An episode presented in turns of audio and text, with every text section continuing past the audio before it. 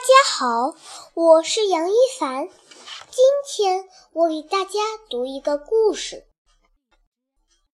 不是开学第一天，妈妈说今天是新学期开学第一天。学校要求的时间是九点钟，但是爸爸妈妈要早点上班，所以很早就把我送到学校了。然后他们去上班，早得太厉害了，除了我看不到一个学生。我坐在教室里等着九点钟，我不知道离九点钟还有多久。我想九点钟的时候，刘帅栋他们才会来吧。我都坐了很久了。还是一个人也没来。原来九点钟有那么久啊！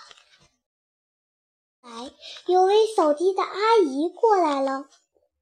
她看到我时，睁大了眼睛，说：“你为什么来了？”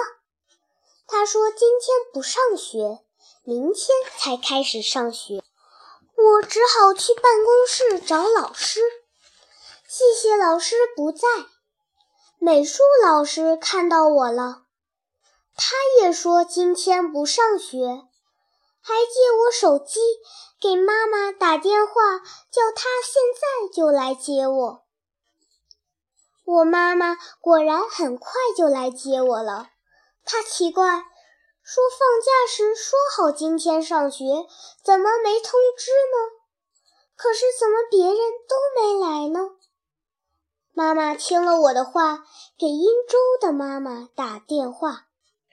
殷周的妈妈说，老师发过短信通知今天不上学。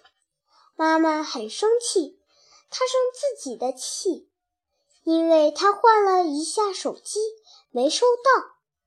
然后她问我妈妈是不是很笨，还说有时她对自己很失望。我说。我没有对他失望，因为他马上要把我带到单位去。妈妈的单位不像我们学校要放长假，我最喜欢去那里了。我在那里有很多朋友，很吃得开。